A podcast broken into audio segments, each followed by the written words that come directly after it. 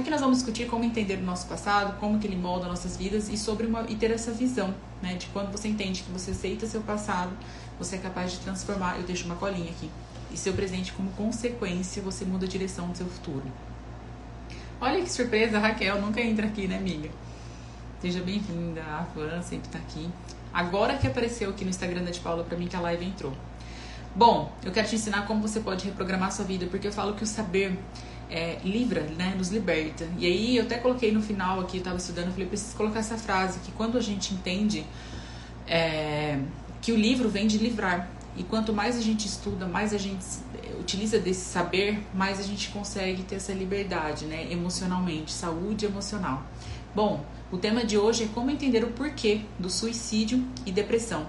E aí, esses dias eu falei, acho que na live sobre é, codependência emocional, é, eu falo que a gente, como que tá mais frequente, né? Hoje a depressão, nós, né, falando no, em Brasil, atinge quase 6% né, da população nossa é, que estão com depressão. Aí não falo nem de ansiedade, que é uma outra patologia, mas ansiedade e depressão realmente vai ser uma das doenças do século, né? É uma doença do século, mas que até 2030 vai ser a que mais mata. Né? Hoje mais mata é doenças cardíacas e aí em seguida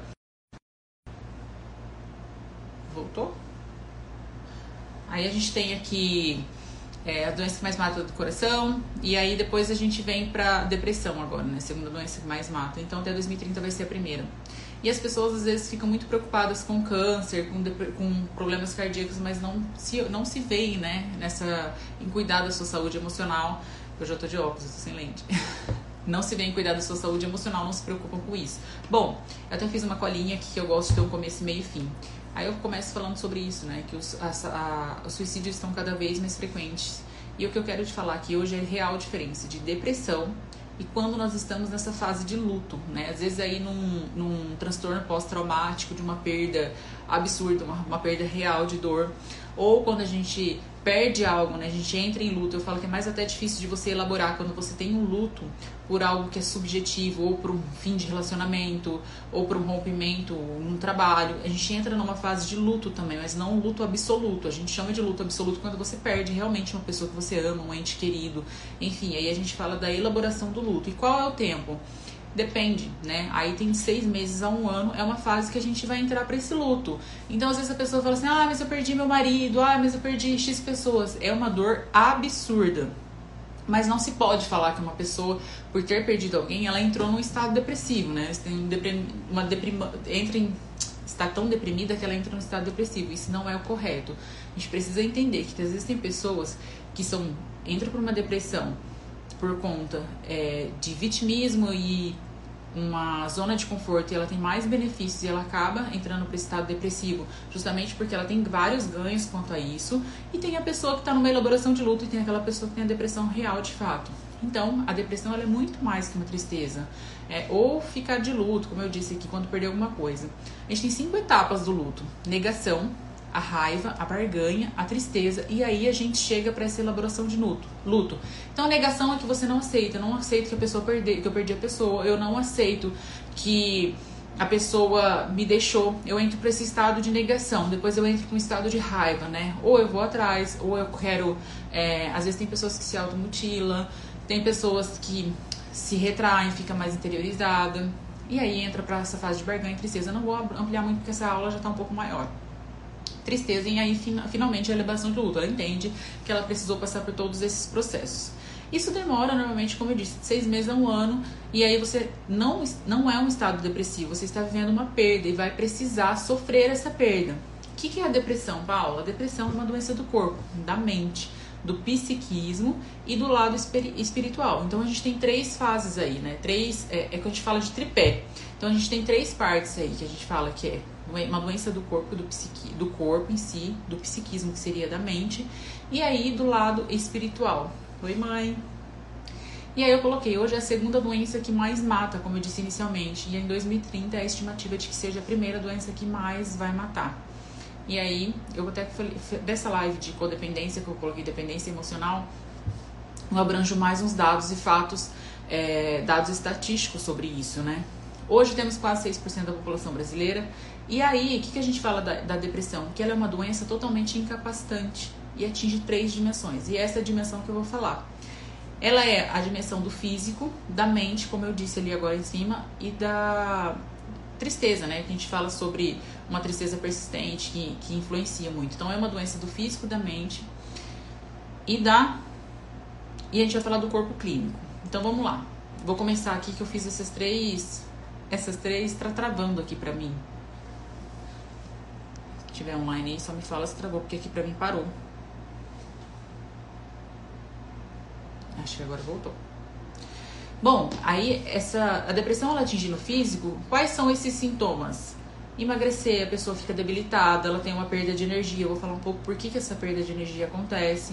Uma pessoa depressiva ela não tem força para ir na academia, ela só tem forças depois que ela já tiver em tratamento. Ah, então ok, ela já tiver em tratamento. Então antes disso ela não possui força, ela precisa entrar numa, numa etapa de tratamento, de terapia, de análise, para ela conseguir entender esse processo e conseguir ter uma, uma energia para conseguir atingir esse patamar de, ah, eu quero fazer uma caminhada, eu quero ir pra academia, eu quero ver pessoas. Normalmente essas pessoas mais se internalizam, elas não querem contato. E aí não é aquela pessoa que expõe, se expõe demais, é, que reclama demais é, ah, eu fico fica lá reclamando todo o tempo, se lamentando, né, nos muros das lamentações o tempo todo, que está depressiva, é uma pessoa que se internaliza mais de fato. Então, por que, que a gente está numa época também, sim, que temos diagnósticos de pessoas que estão realmente em depressão e outras que acabam entrando para esse vitimismo e achando que depois de um trauma pós, um transtorno de trauma pós-traumático, ela entra para esse estado de depressão, de, de, tristeza, achando que é um estado de depressão. Então acaba se confundindo aí. E aí as pessoas olham e falam, ah, fulano tá depressivo. Isso vai muito além, tá? Tem que passar por esses três, ela passa por essas três dimensões. E aí vem da mente, né? Do psiquismo, onde acontece de começar a ter pensamentos suicidas, ela começa a ter, além de sonhos, ela, porque aí fala do nosso inconsciente, ela começa a entender que é, começa a criar, né, de fato, um bolar um plano, né, para ficar mais prático, bolar um plano sobre esses, essa sua ideia, né, de se suicidar. Quais são essas características? Vou falando aí de um quadro clínico, um aspecto do corpo e aspecto de mente. Tristeza persistente. Aqui é bem importante vocês prestarem atenção nesse, é, nesse quadro clínico que eu vou falar, porque às vezes a pessoa fala, ah, mas eu sinto tudo isso. Isso também pode ser uma tristeza, mas se você associar com os neuro, com a baixa dos neurotransmissores que eu vou falar um pouco adiante sobre a falta de energia, você vai entender que às vezes você só está passando por um momento triste. Tristeza persistente, sentimentos de culpa, desamparo, inutilidade, insônia, desperta com muito sono. Você pode até ficar com insônia, mas aí em seguida, quando você acorda, você desperta já com muito sono fadiga, sensação de desânimo, irritabilidade, inquietação, dificuldade de se concentrar e recordar, dificuldade para tomar decisões, sentimento de desesperança, pessimismo, ideias ou tentativas de suicídios, dores crônicas, perdas por interesse que antes despertava prazer, incluindo profissionais, sexuais e de lazer. E qual que é esse tripé que gera depressão no nosso cérebro? neurotransmissores que existem, né? Que são esses que causam esses desequilíbrios substanciais. É chamado de esses três que eu acabei de falar. Por que, que a gente sente falta de energia? A gente não consegue levantar, não tem aquela energia para malhar ou para sair ou para algo do tipo. Uma pessoa que está realmente em estado de depressão, porque ela está com desequilíbrio desses neurotransmissores, que é dopamina, noradrenalina e a serotonina. Então, Paulo, o que, que é a dopamina. A dopamina é o responsável pelo prazer da vida. Então tem gente que a gente fala assim, nossa, fulano é muito dopaminérgico. O que que é? Decorre na vida, em tudo. É aquela pessoa que ela não precisa assim, o tempo todo tá sorrindo, mas ela olha sempre com otimismo para tudo que ela tá vendo. É uma pessoa que é muito alegre. Então ela já produz mais dopamina, então a gente fala assim, é uma pessoa dopaminérgica. A noradrenalina é das atividades para a vida, que a gente gosta de fazer. A gente fala, ah, não, eu fui para academia, esse é um dos, dos neuros, três neurotransmissores que a gente sente, né? Quando a gente está em depressão, que tem uma regulação de baixa e desequilíbrio disso. E a serotonina que regula o nosso humor. Quando eu estou mais mal-humorado, por isso que os estresses, quando a gente de repente faz o exame, a gente percebe que isso pode baixar. E aí eu até coloquei aqui, ó, um tripé que faz desencadear uma forma psíquica de depressão no nosso cérebro, quando tem perda desses neurotransmissores, baixa energia, a gente sente vontade, não vê mais vontade, apetite sexual, a gente não tem mais ânimo, você só quer dormir, ficar quieto, fechado, porque você tem essa baixa. Então, Paula, pessoas que às vezes tá é, quais são os. Eu vou falar um pouco mais adiante, mas quais são os, o primeiro passo? O primeiro passo é buscar um médico e pedir para fazer uns exames. E aí você vai conseguir ver não só isso, mas seu exame de cortisol, a sua vitamina D. Então tem todo esse contexto. Então falar que está em depressão, né, estado deprimente, você precisa avaliar todo esse contexto. Então, a depressão é algo muito sério. A gente não pode falar, jogar a quatro cantos, que ah, eu estou em depressão sem você saber de forma de saber de fato se você foi diagnosticada com isso. Tá? Então, tripé que faz desencadear esse, esse, desequilíbrio nos nossos neurotransmissores. Algumas famílias, e isso é bem interessante eu falar, parece que é genético, né? A gente olha aquela para uma família X e fala, nossa, depressão ali é, é, genético, porque já vem ó, de gerações e gerações. O que a gente tem que tomar cuidado é que a depressão, às vezes essa família ela vem no modus operandi, ou seja, passa de geração para geração, mas a depressão também tem esse fator do externo, né? Essas pessoas que vivem, convivem ali. E elas acostumaram a viver nesse ambiente onde é mais é um fator a mais para essas pessoas conviverem com a depressão. Então eu coloquei aqui que ela vive no modus operandi da pessoa com que ela vai aprendendo a desenvolver aquele comportamento. Então aquele comportamento, por exemplo, assim, de pessoas que vivem em casa normalmente sempre com janela fechada. A gente fala quando vem o sol, entra o sol dentro de casa, entra luminosidade, isso traz mais vida, né? Mais energia. Tanto é que se você toma sol sempre, todo dia, meia hora, principalmente o sol aí do meio-dia, você se alimenta mais da vitamina D, que também contribui para o seu fator de energia. Então é meio que uma corrente. Essa luz que entra me traz mais energia. Então, pessoas que têm acostumadas a ficar com o ambiente sempre muito fechado, é, de repente fala assim: ah, minha mãe sempre acostumou deixar a janela fechada e eu acabei acostumando também. Então, vive ali no modus operandi. Então, se de repente eu costumo ouvir muitas músicas melancólicas, isso também é um fator excessivo para depressão. Se eu não elaborei um luto de uma perda de alguém que eu amo muito, eu acostumo a passar isso para gerações e aí vivo, entro, entro nesse ciclo de tristeza e não saio mais, isso vai entrar no modus operandi para os meus filhos, para as pessoas que estão ao meu redor. Então, é, o meio influencia muito e aí a gente faz, fala desse fator genético. Não, hoje a gente trabalha com a epigenética. Na live de que eu falei sobre codependência, que está lá no YouTube, eu falo muito sobre essa questão da epigenética. Não vou adentrar agora porque seria mais extenso sobre o que eu falei, mas não tem mais esse fator. Ah, o fator genético de eu ser mais cheinha ou de eu ser mais gordinha tem a ver com a minha família? A gente trabalha hoje em dia com a epigenética. A epigenética a gente sobrepõe a nossa, a nossa genética. Então, não tem mais essa questão de falar, ah, mas eu venho de uma família assim, eu não vou conseguir mudar. Sim, se você quer muito, trabalhando na epigenética, a gente consegue fazer essas alterações. Então, que é acima da genética, né? Epigenética. A gente consegue trazer esse movimento contrário.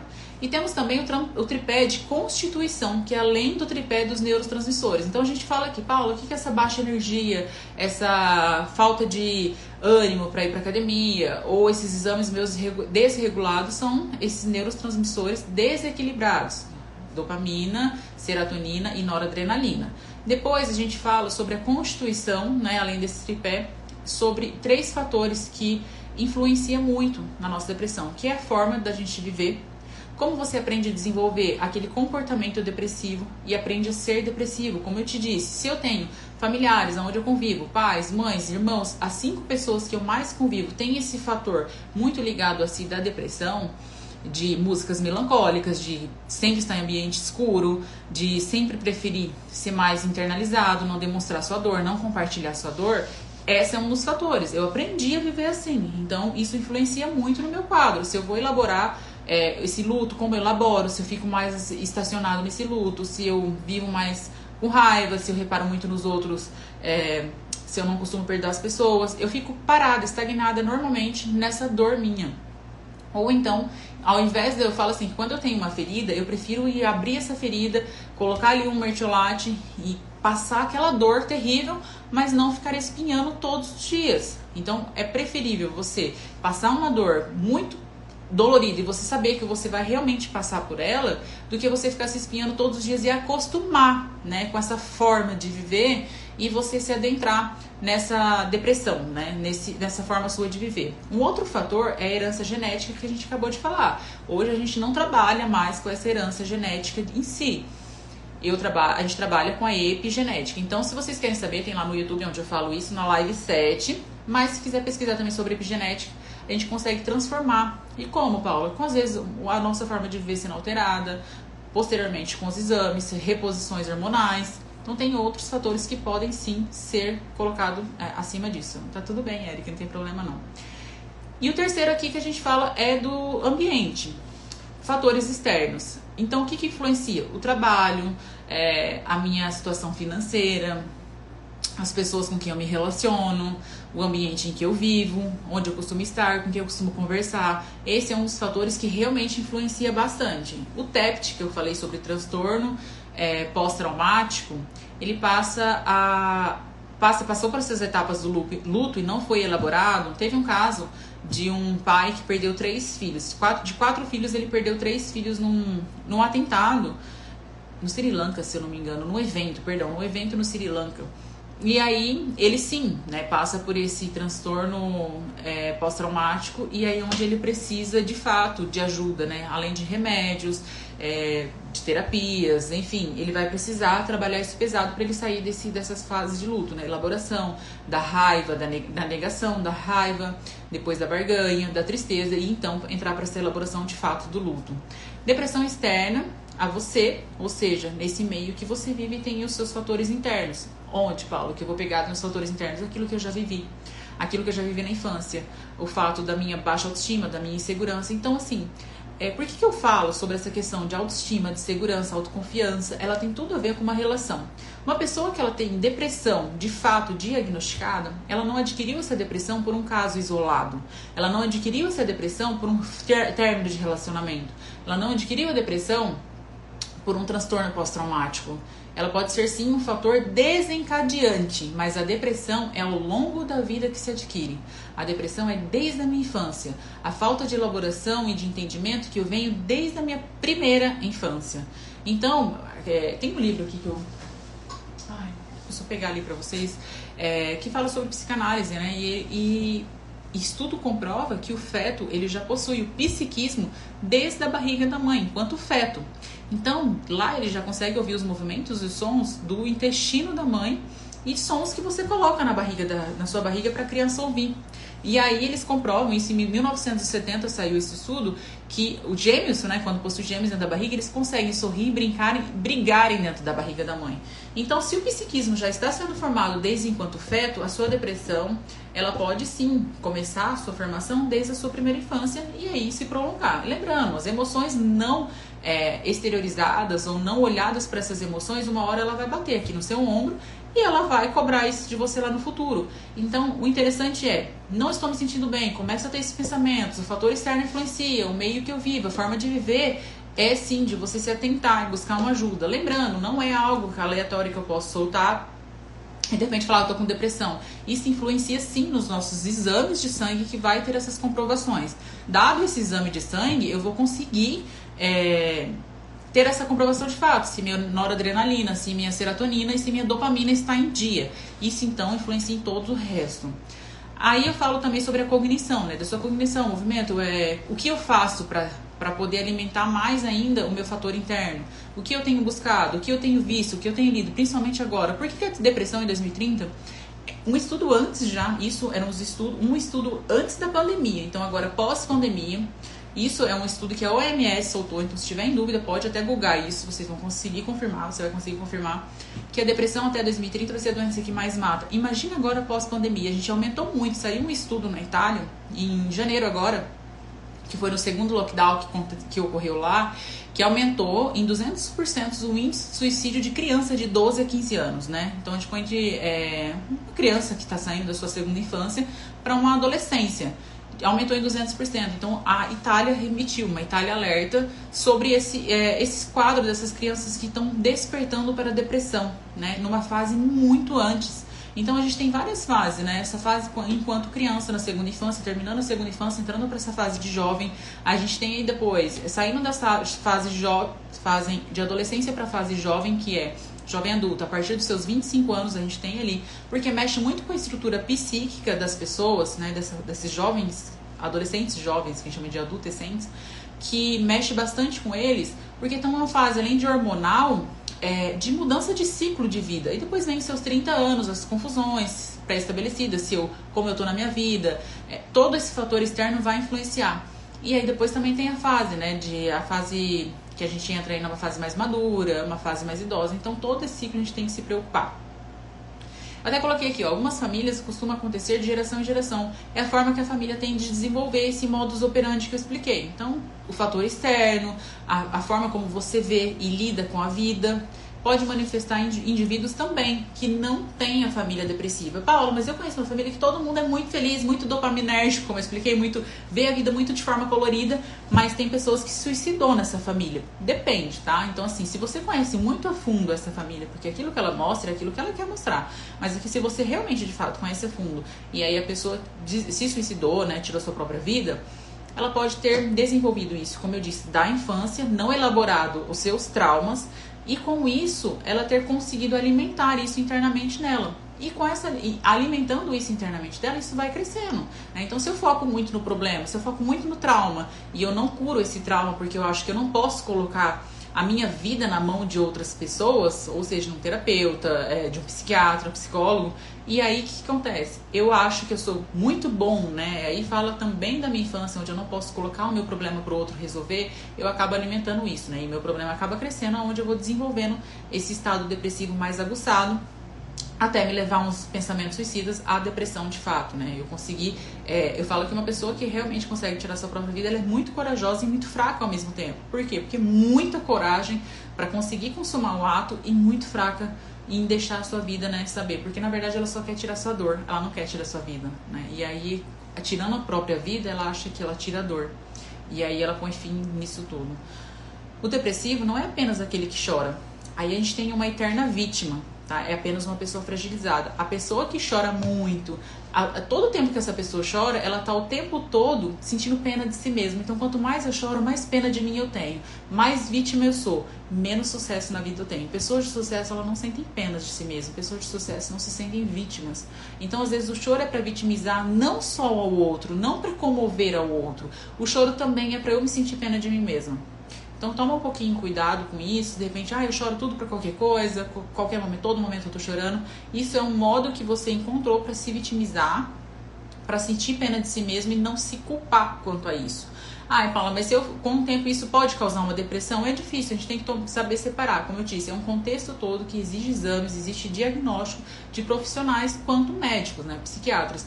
Fala, mas eu, eu tenho depressão, passo já em terapia. Então, isso é um processo que a sua terapeuta vai poder te falar, te indicar se você precisa ser avaliado por um psiquiatra, se você precisa tomar medicamentos, mas isso é uma indicação que ela vai saber fazer. Aí eu coloquei aqui, ó, às vezes a pessoa fala assim, nossa, fulano é, tem depressão e tem bipolaridade.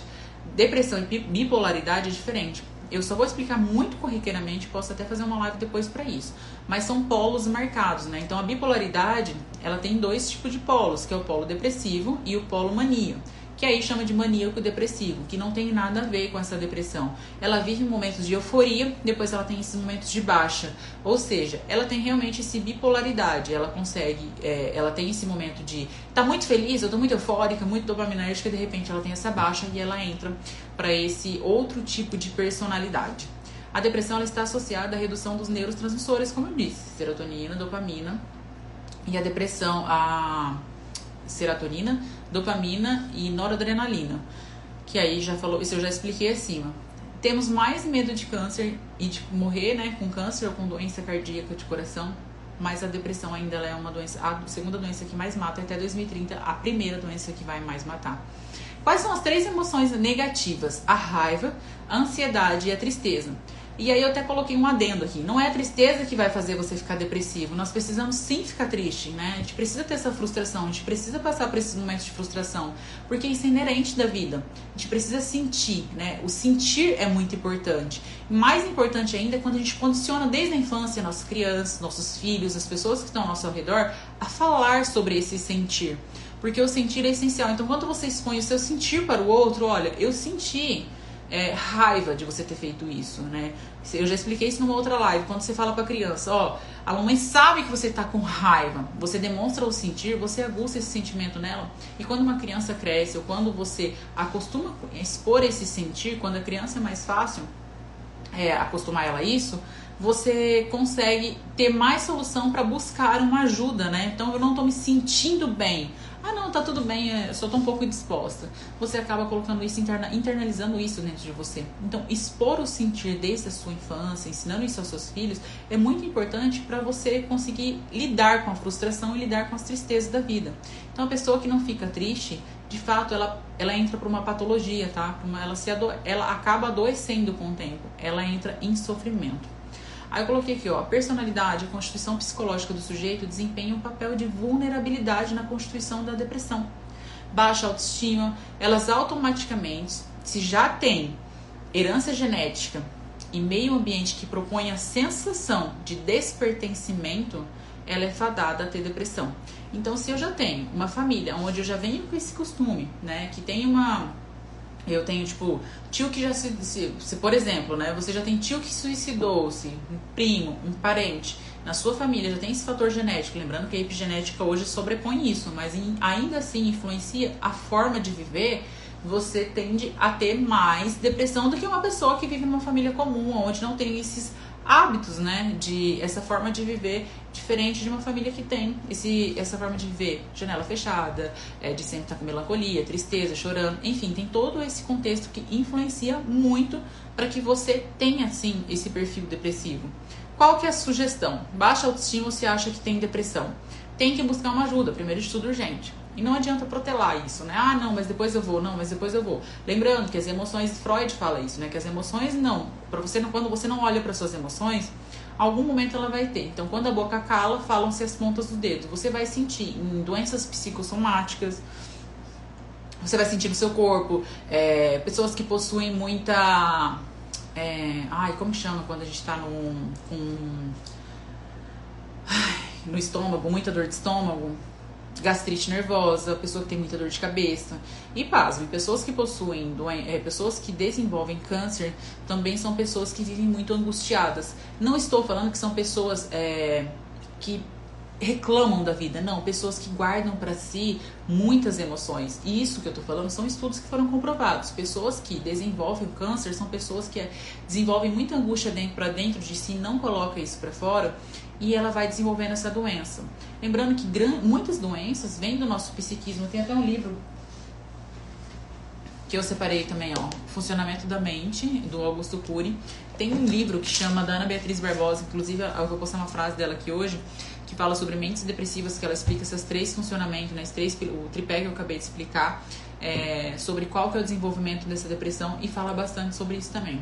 Então, primeiro de tudo, você tem que buscar uma ajuda urgente. Não adianta protelar, porque a gente acaba gastando nosso dinheiro com muitas coisas, mas a gente acaba deixando de ver porque não é tangível, né, a nossa doença saúde psíquica e a gente acaba priorizando outras coisas. Lembrando que o saber cura né, nos livra, nos liberta. E quanto mais eu sei, mais eu entendo o que acontece comigo, com o meu corpo, com a minha saúde psíquica, mais liberdade eu tenho para conquistar o que eu quiser. E por que, que eu tô falando e afirmando isso? Porque eu fui uma pessoa que tive depressão, sim, diagnosticada, pensamentos suicidas e tem até uma uma um IGTV que eu falo aqui sobre quando eu tive esses pensamentos, eu cheguei até subir numa ponte para, enfim, eu estou querendo dizer aqui para vocês que sim, isso é importante, o meio influencia, o como eu disse, né, o epigenético hoje a gente consegue transformar isso mudar esse quadro. Então, tudo que a gente está pensando, o que está acontecendo, nossos fatores externos, eles influenciam.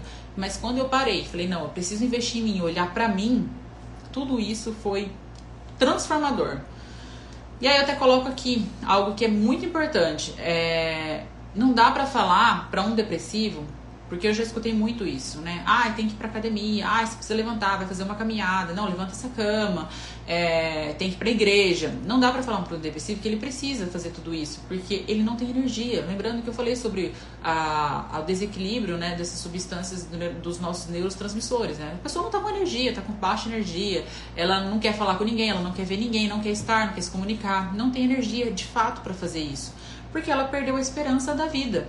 Então, cuidado às vezes também com frequentar a igreja. Tem o caso do João de Deus, que não precisa nem falar, né? Foi muitos fiéis é, acabaram se decepcionando. Teve várias pessoas que relatou que se decepcionou, se frustrou e acabou entrando com estado de depressão, outras que suicidaram. Porque se você pega líderes, né, de igrejas que não tem responsabilidade, tá ali só pelo dinheiro, elas te levam para um caminho mais profundo ainda da depressão, porque as pessoas ficam cegas para esses líderes e acaba fazendo ele acaba comandando e fazendo tudo que ele que pede e aí acaba perdendo. Depois se entra com um estágio de frustração, ela acaba entrando ainda mais, conhecendo mais o, o viés profundo dessa depressão.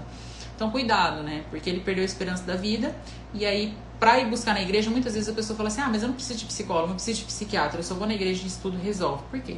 Tá buscando um atalho, uma magia, né? Depressão é algo sério, não é do dia para noite que você vai conseguir resolver essa sua questão. Lembrando, medicamento é importante, sim, isso é o médico que vai julgar se é ou não, mas ele não trata a causa, tá? Ele trata apenas o sintoma. A causa vai ser tratada a longo prazo, numa análise, numa terapia, aonde você vai buscar esse processo seu de autoconhecimento e você vai conseguir entrar mais aí dentro do seu inconsciente, ver o que aconteceu no seu passado, na sua infância, para você conseguir de fato tratar a causa, né? Não ficar só nesse medicamento. Aí vem o desmame dos medicamentos. Bom, parem de, eu até coloquei aqui, ó. Parem de achar que clonazepam e Rivotril vai te ajudar que é remédio de tratamento. Não, tem até eu até preciso fazer uma live sobre né, o clonazepam e o, o Rivotril e o que isso, né, interfere na nossa mente hoje. Eu coloquei aqui, ó, clonazepam deve ser tomado no máximo 15 dias. Não é remédio de tratamento. E por isso, o clonazepam né, e o Rivotril, que é o genérico, clonazepam genérico do Rivotril, ele já é um remédio de tarja preta, porque ele é proibido, tá? Então é uma droga lista, é diferente, né? Um farmaco que você vai e consegue comprar. Qual é a diferença dessa droga lista para uma droga lista? É diferente daquele droga lista que você vai comprar na boca de fumo. E aqui não, você vai numa farmácia e pede um clonazepam, um Rivotril. No máximo 15 dias, ele causa dependência química tanto quanto um crack e uma cocaína. Então, se você toma Rivotril, tem gente que até acha bonita. Ah, não, mas eu vivo na base do Rivotril. E outra coisa, é, isso até Freud explica, eu até posso é, colocar né, nessa, nessa sequência de live falando sobre essas, essas seis. A gente passa por seis períodos de sono durante a noite, por seis ciclos de sono. E aí as pessoas que tomam Rivotril, elas não possuem, isso também é estudo, elas não possuem qualidade de sono. Então não adianta a pessoa falar assim, ah, mas eu apaguei, literalmente eu descansei. Não, você não descansou. Posteriormente a isso, você vai vir a ter uma insônia. Posteriormente a isso, você vai ter cansaço no meio do dia, fadiga, irritabilidade. Então, tudo isso, pode olhar na bula já o que eu tô falando, as causas que isso vai trazer, mas na prática, sim, você vai trazer todos esses tipos de sintomas, porque o Rivotril, ele te adormece, digamos assim, né, o clonazepam. Ele não vai te dar essa qualidade que você precisa, além de te colocar em vício. Então, eu coloquei, ó, deve-se entender que remédio tarja preta é proibido. Ele vicia tanto quanto cocaína, que foi isso que eu expliquei. O que, te, o que te livra da ignorância é o saber, que foi a primeira fase que praticamente iniciei aqui. Ele vem da palavra. E aí, uma coisa que eu queria colocar aqui, eu até ia fazer essa frase hoje, mas eu resolvi colocar outra. O livro, né, dá pra ver que traz, ele vem da palavra livrar. Tá? Então, quer te livrar da sua ignorância, para você conseguir se libertar disso tudo. O tratamento se você tem pensamento suicida, você precisa buscar ajuda. Exames em um médico, onde eu coloquei sobre a sua taxa hormonal, sobre a sua cintilografia. Paula, mas eu fui no médico e ele falou que não tem nada a ver isso. Ele nem pediu o exame e me passou remédio. Eu sugiro que você troque de médico e busque um médico, um que vai te trazer o diagnóstico disso. Não dá para te diagnosticar uma pessoa com depressão somente porque ela relata isso. Ela pode estar num, num transtorno pós-traumático, ela pode estar passando por uma tristeza profunda, ela pode estar passando por um luto, né, que é do transtorno pós-traumático e aí a pessoa fala assim, ó, você tá com depressão, tá aqui o seu remédio, vai lá e toma tá tudo certo. Não, é, existe todo esse fator, te encaminha aí para uma terapia, para conseguir trazer esse diagnóstico em conjunto, tá? Então não é tão simples assim eu me intitular que eu tô com depressão e achar que tá tudo bem. Coloquei aqui, ó, deve-se investir em você, né, na sua saúde psíquica. Mais de 85% das pessoas que buscam tratamento de fato conseguem ser ajudadas. A grande maioria das pessoas que são diagnosticadas com depressão são pessoas que a grande maioria acaba cometendo suicídio. Então, é, ai, Paula, mas eu não vejo tantas pessoas se, se, se, suicidando assim. Joga no Google. Suicídio de pessoas por dia. para você ter uma, uma pequena ideia do que isso acontece e qual a gravidade que nós estamos vivendo disso. E aí, essas pessoas que buscam tratamento, a gente tem uma eficácia de 85%. Qual é o primeiro passo? Eu vou recapitular, tá? restabelecer o bioquímico dos neurotransmissores, ou seja, regular esses hormônios, né, dopamina, né, noradrenalina e serotonina, se fazendo uso de medicamento. Lembrando que esses medicamentos para depressão não são medicamentos como clonazepam e Rivotril. Esses medicamentos são médicos, os o médico obviamente que vai indicar, mas são remédios para tratamento, tá? O clonazepam e Rivotril não são remédios de tratamento. E lembrando, mesmo esses remédios de tratamento, eles não tratam a causa, eles vão tratar os sintomas. Não consigo dormir, não estou sentindo fome ou estou sentindo fome excessiva. Tem todo esse processo do que o nosso corpo físico, que é o quadro clínico, vai sentir que o médico vai tratar. O que você tem dentro da sua mente, o que foi desenvolvido, esse quadro depressivo que vem se arrastando desde a minha infância, são terapias que vão ser tratadas, são autoconhecimento que vai ser tratado. Então, a depressão ela não entra, ela não começa como eu disse no início da live, ela não começa com um transtorno pós-traumático é, de, um, de um caso isolado, é todo esse contexto. Então, o primeiro passo restabelecer os nossos, os nossos exames hormonais e com remédio, medicamentos. Isso é um psiquiatra que vai receitar, psicólogo, mentores, enfim, eles não receitam remédio, tá? Segundo ponto, eu até coloquei aqui, ó, remédio é 30%, 70% é psíquica né, e corpórea, ou seja, mudança de hábito, forma de viver e tratamento psicológico. 30% é o remédio que vai te ajudar nessas causas circunstanciais. Segundo passo, buscar uma ajuda em terapia. E o terceiro, introduzir na vida novos hábitos, novas técnicas, meditação, prática, exercício físico. E isso eu também comentei na live, que eu falo sobre epigenética e genética, tá? Que foi na live sobre codependência emocional, que tem tudo a ver com essas pessoas que estão mais vulneráveis psicologicamente falando, tá? A reconquista de uma qualidade de vida. Então, eu até coloquei aqui, ó, é, cuidar né, da nossa saúde, nossa alimentação. O intestino é o seu segundo cérebro. Eu não sei se você sabia disso ou não, mas é o segundo que mais produz a serotonina. Então é a junção do psiquismo com o corpo e espiritual. Eu vou buscar, de repente, uma igreja que eu me sinto em paz, que eu me sinto bem, que eu gosto de ouvir, que eu consigo me sentir feliz ali dentro, né? Não esses líderes, como eu disse, João de Deus, ou essas pessoas que só querem utilizar é, do seu dinheiro para que isso aconteça e que acaba se frustrando. Então eu busco aí uma ajuda espiritual, uma yoga, onde eu trago, trago esse equilíbrio, meditação. E aí eu vou, é, primeiramente, para um psiquiatra, um médico, que ele vai te ajudar com isso. E aí depois eu busco uma terapia, que é um conjunto concomitantemente, onde você vai conseguir realmente trazer uma ajuda para esse quadro seu clínico. Aí eu coloquei aqui, ó, família e amigos, né? Depois de médicos, terapia, yoga, meditação, é, a igreja, né? Para você buscar. Não precisa necessariamente ser só uma igreja, mas aquilo que você sinta bem espiritualmente falando, porque isso contribui muito. Então fala para a família, porque isso é uma ajuda fundamental, de amigos estarem próximos. Ai, Paula, mas eu vivo num período que eu não quero estar. Tudo bem, mas tem sempre alguém que a gente queira estar por perto, que você traz esse movimento, essa sua forma de viver, pessoas que normalmente te colocam para cima, tá? Não adianta você conviver com pessoas que vai te trazer maiores problemas. Quando eu estava realmente num quadro muito ruim da depressão, teve uma pessoa que veio perguntar, pedir minha ajuda. Ai, Paulo, eu preciso falar com você, eu tô tendo pensamentos. Eu falei, olha, desculpa, não vou poder te ajudar porque eu não tô bem né? Eu não tô bem comigo, infelizmente, eu acho que você vai ter que buscar ajuda com outra pessoa, que comigo não vai rolar. Imagina se eu falasse, não, vem aqui, vamos, deixa eu te escutar. Eu já tenho um poço de tristeza ali junto comigo, né? De um quadro de fato diagnosticado com depressão. Como que eu ajudo uma outra pessoa que está com pensamento suicida? É como se eu pegasse das duas dando a mão é, para pessoas que estão se afogando e eu vou me afogar junto. Não dá. Definitivamente a gente precisa olhar para dentro dentro da gente e conviver com pessoas que vai contribuir para a minha cura, contribuir para o meu equilíbrio, né, para esse progresso que eu estou buscando. Negamos que a gente precisa de ajuda o tempo todo, de terapia, como se estivesse colocando a mão, no, eh, colocando na mão da outra pessoa.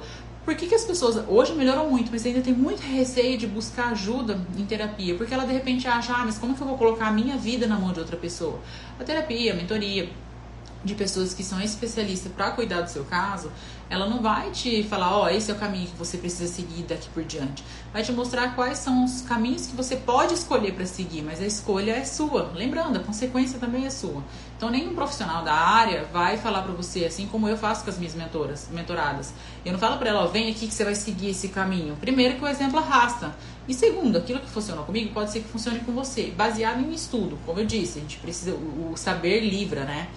Eu preciso saber que eu tô falando, de fato, comprovação. Ainda mais eu que sou uma pessoa mais cética, eu gosto de comprovar em dados aquilo que eu tô falando, em estudos. Porque quando a gente fala para trabalhar com a mente de uma pessoa, com o psicológico de uma pessoa, ainda mais no momento que a gente vive, é muito sério, né? Gente, isso não é para se brincar. Onde a gente vê vários charlatões na internet é, querendo ganhar dinheiro com isso, querendo em um momento, ser oportunistas, né? Diferente de abraçar uma oportunidade nunca passaram para isso. Então é muito difícil você entregar de fato a sua vida na mão dessas pessoas.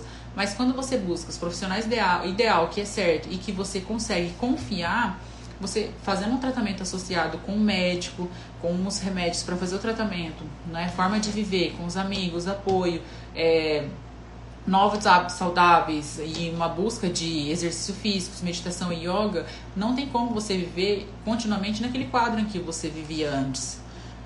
Aí eu até coloquei aqui que o Brasil é um país muito místico, né? Talvez o que eu fale aqui agora uh, alguém possa discordar, mas a gente vive num país muito místico, onde impera realmente o misticismo, diferente ali dos Estados Unidos, que é um país mais protestante, né?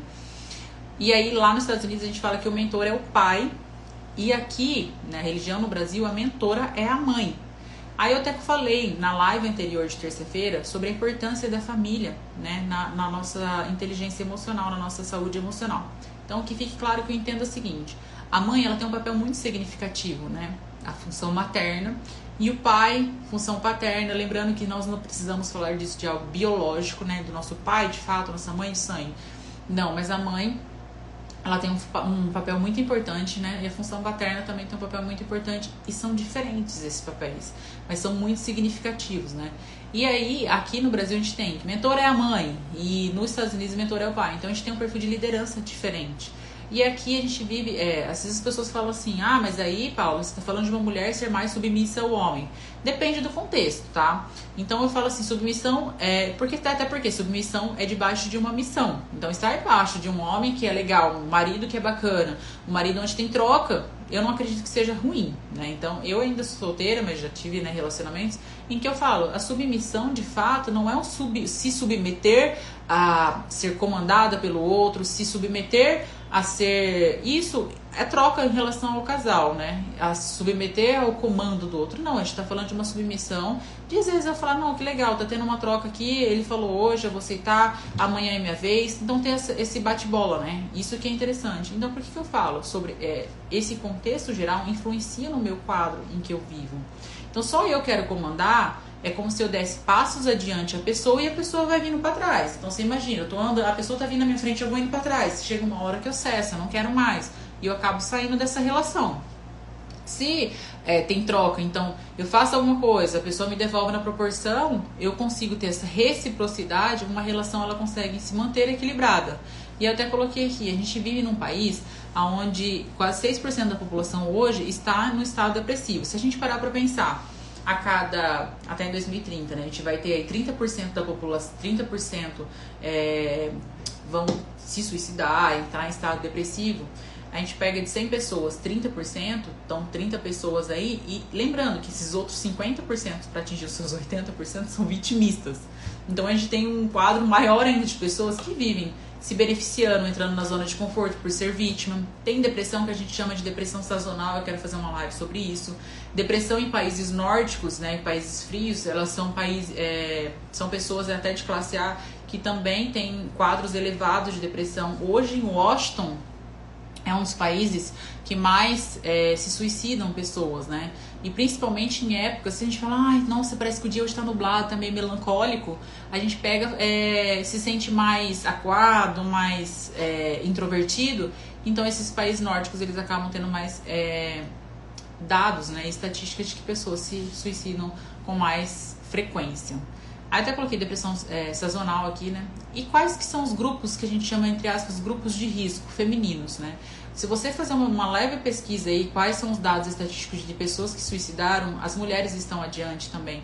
Por quê? Por conta do lar, né? Hoje as mulheres ainda trabalham muito para fora, mas o que, que, acontece? Dentro de casa, elas têm a pressão de filhos, de cuidar da casa, trabalho de fora, né? Relação com o marido.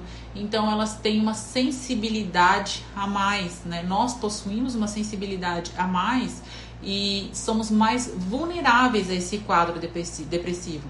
E quem é, Paula, outras pessoas que a gente chamaria de grupo de risco para essa depressão? Idosos, eu coloquei aqui também infanto juvenil. E qual que é essa dados estatísticos, né? De quanto criança, é, adulto, mulheres e idosos. Eu ainda eu não tenho esse, esse dado para passar aqui para você, mas a gente vê uma grande, um grande crescimento desses jovens que a gente está saindo da sua, da, da sua fase de criança uma fase de adolescente, né, que é dos seus 12 aos 15 anos, aumentando os dados de suicídio. 200% foram aumentados, ou seja, é absurdo a quantidade de jovens, né, que estão adolescentes que estão se suicidando. Aí coloquei aqui, ó, uma dezena de uma frase que eu peguei e eu achei muito bonita. Uma dezena de vezes pensei em desistir, mas centenas de amigos me fizeram prosseguir. É Ana Beatriz Barbosa que postou, que é a que escreveu é, mentes, mentes perigosas, psicopata mora ao lado, mentes depressivas, mentes ansiosas. Eu achei muito linda essa frase dela. Aí eu quero até tinha colocado uns campos de perguntas aqui para responder pergunta, mas eu vou colocar algumas, algumas objeções que de repente você pode pensar e eu já vou responder essa pergunta. Mente, é, sozinha a pessoa consegue, Paulo? Consegue sair desse quadro depressivo? É muito difícil, tá? Sozinho. Dificilmente porque o meio impacta o tripé da Constituição que eu disse sobre a questão dos neurotransmissores bioquímicos implica demais no processo. Então, a pessoa que ela não busca ajuda, que ela não vai atrás de remédio, porque ela já está com hormonal de fato, não é algo que ela quer, mas ela tem algo que é bioquímico dela, que está influenciando, é muito difícil dela conseguir sair. Porque se falta, se eu não tenho energia para levantar da cama, se eu não tenho energia para fazer uma caminhada, se eu não tenho energia para comer saudável, como que eu consigo sair desse meio? É muito difícil. Como que convive com um depressivo? Essa é uma das perguntas assim que eu muito recebo, às vezes em conversa, ai Paula, é muito difícil de conviver. Eu já convivi com pessoas assim que faziam tratamento, um tratamento contínuo de anos, mas não melhorava. Por quê? Porque o remédio não trata a causa tá? Lembrando que remédio não trata a causa. Então, um depressivo constante, ele vai continuar entrando nesse seu ciclo de depressão cada vez se afundando mais.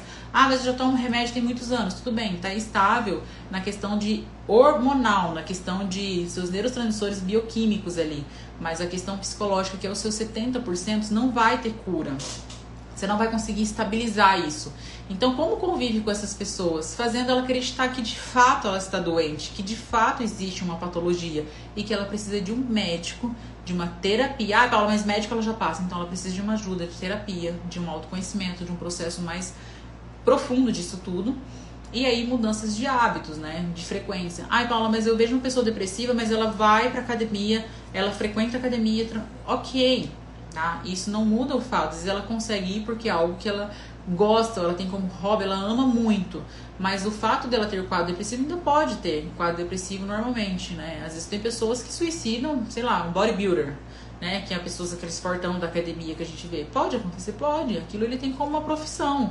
Aquilo ele tem como algo que tá é, atrelado a ele, né? Não se dissocia a dele. Então ele vai continuar fazendo. Então não tem essa correlação de fato. É um dos fatores, mas não é algo que seja o fator principal. Depressão em criança abaixo de 10 anos. Como que eu vou saber? É só um psicólogo que pode te ajudar a diagnosticar isso, tá? Numa terapia. Não tem como uma outra pessoa falar, ai, fulano tem depressão. Você pode sim ter a mãe relatar, já aconteceu de pessoa falar, ó, oh, Paula, a criança tá assim, assim, assado. Mas é diferente quando você vê o contexto da criança, o que ela traz, qual é o comportamento, qual é a atitude. E isso também no adulto, tá? Ah, mas a minha irmã é depressiva porque ela tem comportamento X, Y, Z. Tá, não tem como eu falar, né? Pegar minha bolinha de cristal aqui e falar, não, realmente ela tem uma depressão se ela tem esses comportamentos. Isso é uma irresponsabilidade gigante minha fazer. Eu preciso ver quais são os comportamentos, porque a sua visão, a sua percepção de mundo pode ser diferente da dela. Uma pessoa que ela tá internalizada, que ela tá quieta, isso não quer dizer que ela tem uma depressão, só quer dizer que ela gosta de ficar no seu perfil, na sua. Eu sou uma pessoa mais interna, gosto de ficar mais quieta, gosto de ficar sozinha. Ai, mas a fulana tá depressiva. Não, ela só curte a sua solitude, que é diferente de solidão. Ela gosta de estar só. Isso é muito longe de ser uma depressão hoje. Por quê? Porque eu gosto do meu momento, eu gosto de ficar sozinha, eu gosto de me curtir. Diferente de pessoas que não gostam de jeito nenhum de ficar sozinha. Tem que estar sempre em ambiente com gente, com pessoas, tem que estar sempre acompanhada. Isso é completamente diferente. E por que, que as pessoas hoje ficam, ah, mas fulano é depressivo, depressivo e tá é, diluindo né, essa questão da depressão e soltando a quatro ventos algo que de fato não é e não existe, tá? Coloquei aqui, ó, pessoa que não aceita que está doente. Meu, você pode fazer orar para ela, né? E pedir que ela consiga. Porque eu já coloquei várias vezes aqui, é difícil de você arrastar alguém. Uma pessoa que não quer ajuda, não quer ajuda, não dá. Eu faço esse, esse processo meu de mentoria, né, de atendimento individual, e uma mãe uma vez entrou em contato comigo, né, mas era uma mãe de uma adolescente, era, tinha uns 16, 17 anos, e ela falou, ai Paulo, eu queria que você conversasse com a minha filha, eu quero pagar para ela a mentoria para fazer com você. E aí eu falei, olha, eu não pego é, é, mentoria tipo de uma mãe querendo que uma filha faça. Não dá, simplesmente não dá. É a mesma coisa de você, eu postei esses dias falando que você quer ajudar alguém a atravessar a faixa de pedestre. Uma senhorinha ajudar uma senhorinha atravessar uma idosa, atravessar uma faixa de pedestre. Se ela quer ajuda, você é uma ótima pessoa, mas se ela não quer, você é mais um filho do puta arrastando uma, uma velha numa faixa de pedestre. Não dá. E eu falei pra ela, falei, olha, eu não atendo, é, não faço a mentoria porque são 10 sessões tal. Isso de repente pode ser postergado ou aumentado, enfim é, ontem diminuído também, tem, tem todos esses fatores. Mas eu falei pra ela, eu não atendo. Por quê? Porque a pessoa tem que querer, né? Não adianta falar, ah, vou pagar pra minha tia avó fazer. Não dá. A pessoa que não quer ajuda, ela vai ficar no mundo dela. E uma hora ela vai despertar ou pra vida, ou infelizmente, infelizmente ela vai suicidar. Não tem como você querer ajudar. Às vezes a pessoa se sente ainda mais incomodada de você ficar querendo ajudar ela de certa forma, que ela vai entrando ainda mais pra esse buraco dela. Então, cuidado quando você quer ajudar alguém que não quer ser ajudado. Deixa essa pessoa no lado dela, ofereça a sua ajuda, mostre a sua solidariedade, a sua empatia, mas não é, atravesse esse limite que a pessoa está te colocando. Aqui eu não quero. Olha, você já me ofereceu ajuda três vezes, mas eu não quero. Tá? Eu, eu tô bem assim. Você sabe que ela não tá bem. Você vai fazer o quê? Vai amarrar ela quatro cantos numa camisa de força e levar pro médico e fazer ela tomar o remédio? Não dá. Tá? Então, difícil. Uma pessoa que não aceita que está doente, eu mesmo já distanciei é, já tive relação, manter relacionamento com uma pessoa que, olha, infelizmente, não dá. Você não quer ajuda, você não busca ajuda e eu não posso mais. Por quê? Porque você se afunda. Né, você entra nesse quadro. Teve, eu não lembro agora exatamente. É, foi dois famosos, é, um casal de famosos estava na internet. Inclusive o cara eu não conheci, minha irmã que mostrou o caso dele. E a namorada acabou terminando com ele. Morava junto, ela, falou, ela fez um relato. Ela falou, gente, era inviável viver mais com ele. Eu não conseguia mais, eu estava literalmente me afundando. E aí várias pessoas julgaram ela. E aí eu te pergunto, já conviveu com alguém com depressão para você entender quão difícil é quando ela não quer ajuda? Porque o fato dela querer ajuda já é, aí você pega na mão e vamos junto caminhar. Mas se ela não quer ajuda, você vai arrastar ela. Não toma cuidado com isso, tá? Às vezes falar da família dos outros é fácil da gente apontar, mas quando a gente aponta, a gente lembra que tem três dedos aqui, ó, voltando apontando pra gente. Toma cuidado. Aí eu coloquei aqui, ó, redes sociais gera depressão? Não, redes sociais não gera depressão. O meio influencia. Se eu abro meu Instagram o tempo todo e fico olhando efeito comparativo com outras pessoas, com vida de outras pessoas, não me movimento, isso sim te leva para uma baixa, para uma piora no seu quadro de tristeza, no seu quadro de é, depressivo, mas a redes sociais em si ela não gera depressão, pelo contrário, né? ela consegue te trazer mais um poder de distração. Mas cuidado, tá? Nessa interpretação e nesse falar que eu tô falando, que eu tô mencionando. A rede social em si não, mas aquilo que você olha, aquilo que você busca, aquilo que você alimenta a sua mente, isso sim te gera para um quadro mais excessivo da depressão. O álcool gera depressão, Paulo? Não. O álcool em si não gera. É a pessoa depressiva que busca o álcool. Tá? Lembrando, álcool, drogas, quando eu quero entrar para esse meio, para buscar drogas ilícitas, que seja um vício que eu tenho, é aí que eu quero sair desse mundo, é como se fosse uma bolha. Eu quero entrar para dentro dessa bolha e viver nesse mundo de fantasia. Então, o álcool em si ele não gera. O álcool serve para me tirar da minha realidade. Até esses dias a Lara Nesteruk fez, foi muito polêmico isso. Ela, ela relatou que ela sofre de depressão, de perdão, ela sofre com alcoolismo grave. Se vocês não viram, realmente assim, uma pessoa extremamente inteligente. E ela falava que é uma coisa que não se dissociava dela. Por quê? Porque ela mantinha bons resultados, ela tinha atípico, tá? Isso é muito atípico. Ela mantinha todo esse esse relato dela, porque ela conseguia, né? Ela cresceu né, desde muito nova. Olha para vocês verem como o meio influencia. Ela falou que a família dela sempre bebeu desde muito nova e ela começou a beber desde muito nova. Então, olha como o meio em si ali influenciou para tudo. E como eu disse, o meio influencia para tudo que nós somos. Então, se desde muito nova ela se condicionou a beber e aí ela teve transtornos pós-traumáticos ou ela teve muito, né, ela relata muito isso sobre grandes problemas que ela teve na, na infância, tudo isso contribuiu para ela entrar nesse nesse mundo de fantasia. Então, quando eu bebo, eu consigo entrar para esse esse disfarce da minha tristeza, né? Eu consigo entrar para um meio inexistente da minha realidade. Então, o, o álcool em si não. As pessoas depressivas que buscam o álcool. Quanto mais você chora, mais pena de si você tem. Eu tinha feito esse adendo aqui que eu falei ali em cima.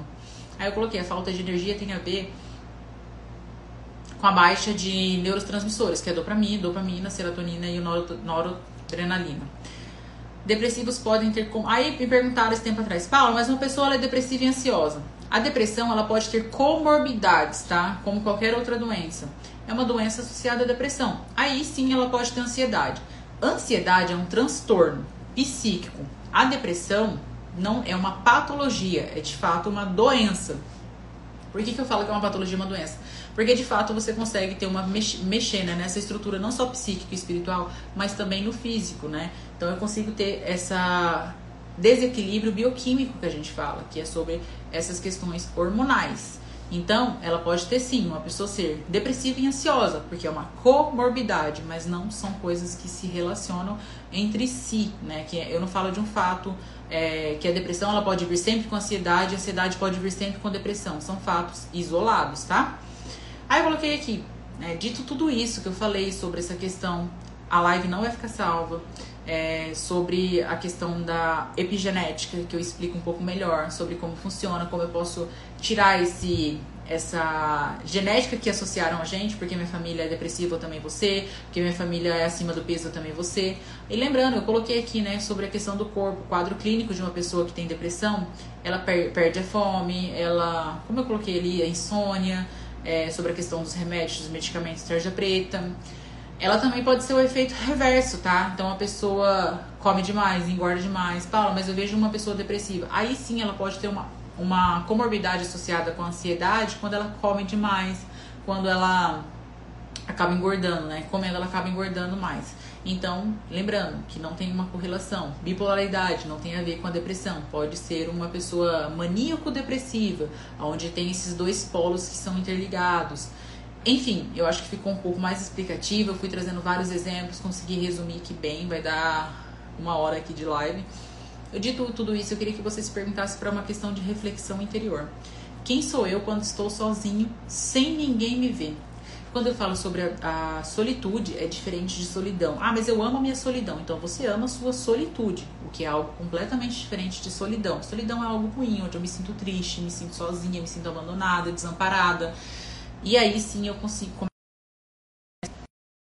quando estou sozinho, sem que ninguém me veja. Faz essa pergunta para você. Essa live não vai ficar mais salva. Eu tenho várias lives, talvez eu suba essa lá pro canal de YouTube. Todas as terças e quinta-feiras as lives serão frequentes. Eu vou começar, estou planejando uma live de um aulão, aonde eu vou começar a colocar exercícios práticos no YouTube. Então, se você não está inscrito no canal de YouTube, vai lá no meu link da bio, tem o canal lá. Uma aula por semana no YouTube, onde eu vou trazer exercícios práticos e as lives aqui todas as terças e quintas-feiras. Eu tenho tentado entrar de um modo mais técnico, porque o saber nos liberta sobre a depressão, sobre a ansiedade, sobre os transtornos. É... Lembrando que transtornos quem diagnostica, diagnostica é só psiquiatra. Então pare de jogar os quatro ventos que, sou, que você tem transtorno de ansiedade, que você tem síndrome do pânico, que não tem nada a ver com a depressão. Tá? Então, quando a gente fala sobre o meio influencia, então, trazendo esse modo técnico, a gente tem toda uma diferenciação depois, como que a gente utiliza atividades para a gente conseguir solucionar todo esse quadro clínico que eu acabei de colocar aqui para você. Como que eu consigo modificar esse meu mindset? Como eu consigo modificar esse meu pensamento? É difícil. Toda vez que eu faço uma live aqui, que eu dou essa aula, eu falo assim, que depois dela que você vai ter feito. Aí você fala, puta, eu lembrei do que a Paula falou. Então, grava bem isso, né? Coloque isso na mente. Tenta. É, uma live tem muita ligação com a outra, que não expliquei sobre epigenética aqui. Eu falo muito isso na live sobre codependência emocional, sobre as 11 crianças que vivem dentro da gente, nas crianças interior. Tem, tem muita relação. E aí, eu até poderia deixar aqui pra vocês. Ai, Paulo, quero fazer pergunta. Pode fazer pergunta conforme eu estiver fazendo a live aqui. Não tem problema que eu respondo. Que eu puder responder, eu vou responder. Eu só não consigo colocar minha bolinha de cristal aqui e falar assim, ah, eu vou diagnosticar fulano com isso ou com aquilo, porque eu não conheço. Não dá pra eu falar de alguém que eu não conheço, tá bom? Mas sempre que vocês quiserem colocar aqui, pode colocar. Vou postar essa frase que eu acabei de falar. Quem sou eu quando estou sozinho sem que ninguém, sem ninguém me ver? Live todas as terças e quinta-feiras. Se inscreve lá no meu canal do YouTube, porque eu vou começar a colocar bastante coisa lá, tá? Então vem um lançamento meu em breve, aí eu acho que começo de março eu vou abrir uma turma do curso.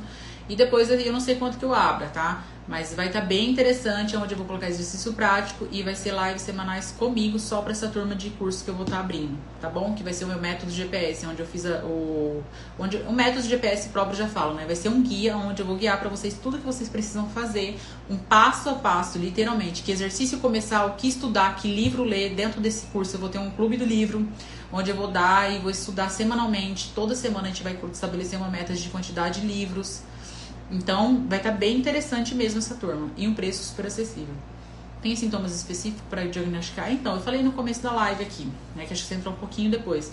Mas tem. Fui explicando, né? Sobre é, a pessoa que está com insônia. Eu até relatei aqui, isso eu fiz questão de escrever. É, sentimento de culpa, sempre, né? Isso frequente, persistente, tristeza persistente, desamparo, inutilidade, a pessoa se sente muito inútil, ela tem desperta sempre com muito sono, por mais que tome medicamento, perda de apetite ou aumento de apetite em excessividade, fadiga, sensação de desânimo, irritabilidade, inquietação, né, dificuldade para tomar decisão, falta não consegue se concentrar direito. E lembrando, o mais importante de tudo isso é buscar um médico para diagnosticar é, esses seus exames hormonais para ter esse equilíbrio de neurotransmissores bioquímicos, tá bom?